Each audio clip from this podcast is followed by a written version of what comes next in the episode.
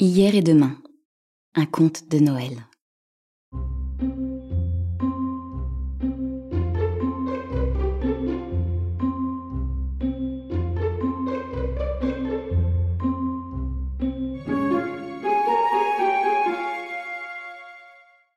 J'avais, comme de coutume, suspendu un bas de ma plus longue et plus belle paire à mon clou particulier, devant la cheminée.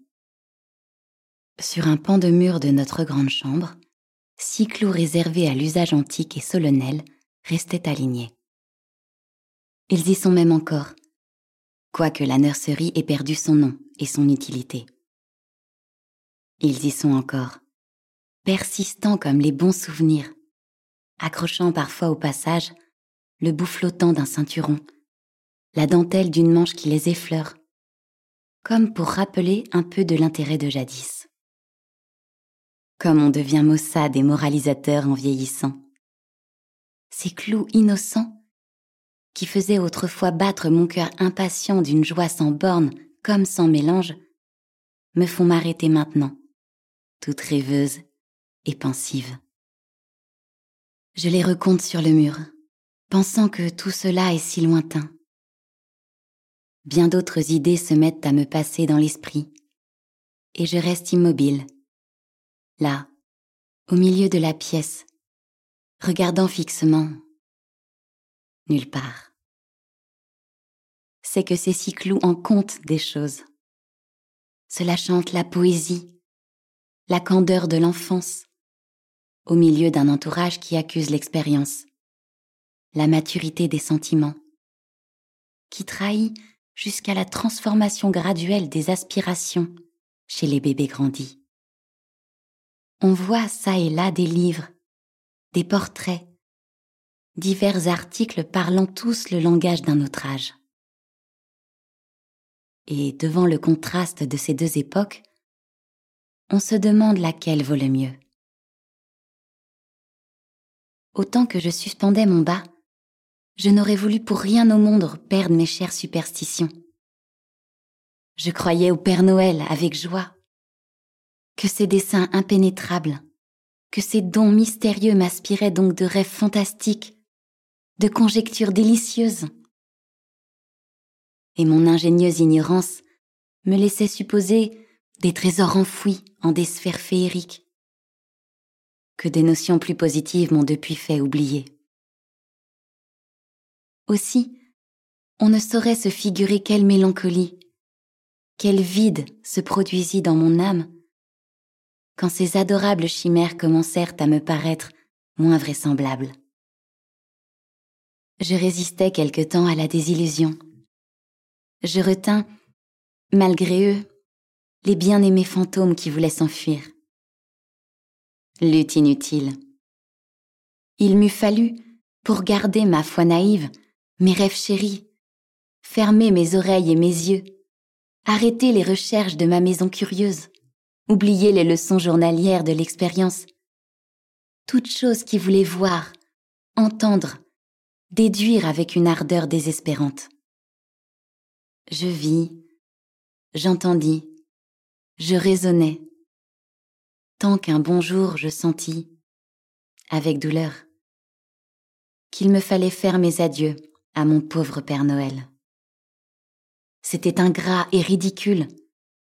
La dette de reconnaissance que j'avais accumulée, toutes les effusions, les joies du passé, tout cela était donc absurde et faux. J'en voulais aux autres de m'avoir trompé. En somme, je me sentais fort malheureuse. Le monde me semblait bien morose, bien insignifiant. Le coup décisif arriva ainsi. Ce soir-là, malgré mes doutes, j'avais fait comme les autres. Car il y avait derrière moi tout un petit peuple encore crédule, que je regardais avec un mélange d'ironie et d'envie. Après tout, qui sait argumentai-je en moi-même. C'est peut-être toujours vrai. Le bon Dieu est bien bon et si puissant. Qu'est-ce qui empêche qu'il envoie lui-même directement son expert et fidèle Père Noël distribuer les récompenses à ses petits-enfants. Du reste, je vais bien voir. Mes yeux veilleront plutôt toute la nuit. Il faudra enfin que cela s'éclaircisse. S'il en vient un autre que l'envoyé du ciel, il ne m'échappera pas celui-là. Ma surveillance d'ailleurs ne faisait que commencer à s'exercer. Toute la journée, moi-même, j'avais voulu être portière. Les allants et venants, les petits paquets et gros, les colloques suspects, tout fut noté avec soin, sans trahir pourtant d'indices révélateurs. Mon scepticisme pâlissait. Mes illusions reprenaient vigueur. Je vais bien voir, me répétais-je, tandis qu'on emportait la lumière, que les innocents qui m'environnaient se mettaient à ronronner et à marmotter des choses inintelligibles en leurs rêves d'or. Je vais bien voir. Mon Dieu, qu'il en coûte de voir quand il fait nuit, que la pendule vous berce obstinément de son monotone tic-tac, que le sommeil caresse doucement le bord de vos paupières, engourdit sans bruit vos pensées. Mon Dieu, que c'est difficile de ne pas oublier son inébranlable détermination, de ne pas céder à la persuasive et commode logique du consolant Morphée. J'y mettais pourtant toute mon énergie. Ma vigilance ne s'était pas ralentie pour la peine d'en parler.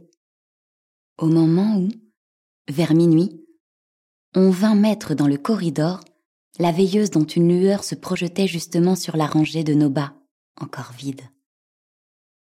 Je vais bien voir, fis-je avec un redoublement d'anxieuse émotion. Rien d'inusité ne se passe. Quelqu'un qui rentre dans sa chambre. Un silence profond, prolongé. Tout plaide en faveur du Père Noël. J'écoute encore. Rien. Je me rassure.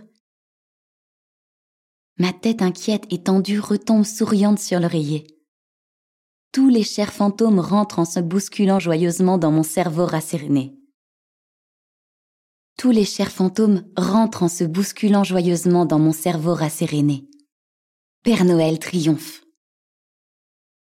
Il s'avance déjà dans mon rêve, radieux, courbé sous un fardeau monstrueux, riant malicieusement dans sa longue barbe blanche de givre et d'antiquité.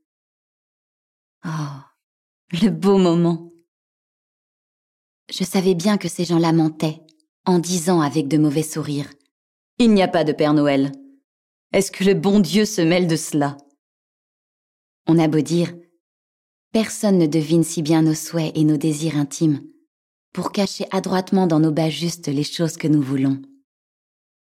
Cher vieil ami, j'aurais voulu lui sauter au cou, tant je le trouvais bon d'être revenu. Oh, il devait bien avoir dans ce grand sac de beaux patins pour moi. Je les lui avais demandés avec tant d'instance. Avais-je dormi longtemps? Quand un bruit soudain me fit ouvrir les yeux? Je l'ignore. C'était un son métallique qui m'avait réveillé. Avant d'avoir pu recueillir mes esprits et de m'être rendu compte de ce qui arrivait, j'avais vu l'ombre du nez paternel effleurer rapidement la muraille. J'entendis en même temps le battement d'une pantoufle qui retraitait en hâte. C'en était fait à jamais de mes rêves merveilleux. Il s'était effacé avec l'ombre susdite. Il n'y eut, pour me consoler de la décevante réalité, que les patins que je retrouvais dès l'aube gisant sous mon clou particulier, et dont la chute intempestive m'avait si douloureusement éclairé sur le prosaïsme des choses d'ici-bas. Que de cruelles leçons m'a depuis donné la vie, sans avoir pu épuiser pourtant mon fond de poétique illusion, tant on en amasse en ces folles années de l'enfance. En l'honneur de ce premier de l'an, à ceux qui m'ont lu, je souhaite, comme récompense, de n'avoir pas trop d'oreilles pour les sinistres avertissements de cette vieille blasée qu'on nomme l'expérience. Libre à eux de ne pas croire au Père Noël. Mais au moins, qu'ils lui trouvent des adeptes dans leurs petits-enfants, en reconnaissance des grandes joies dont nous lui avons tous été redevables.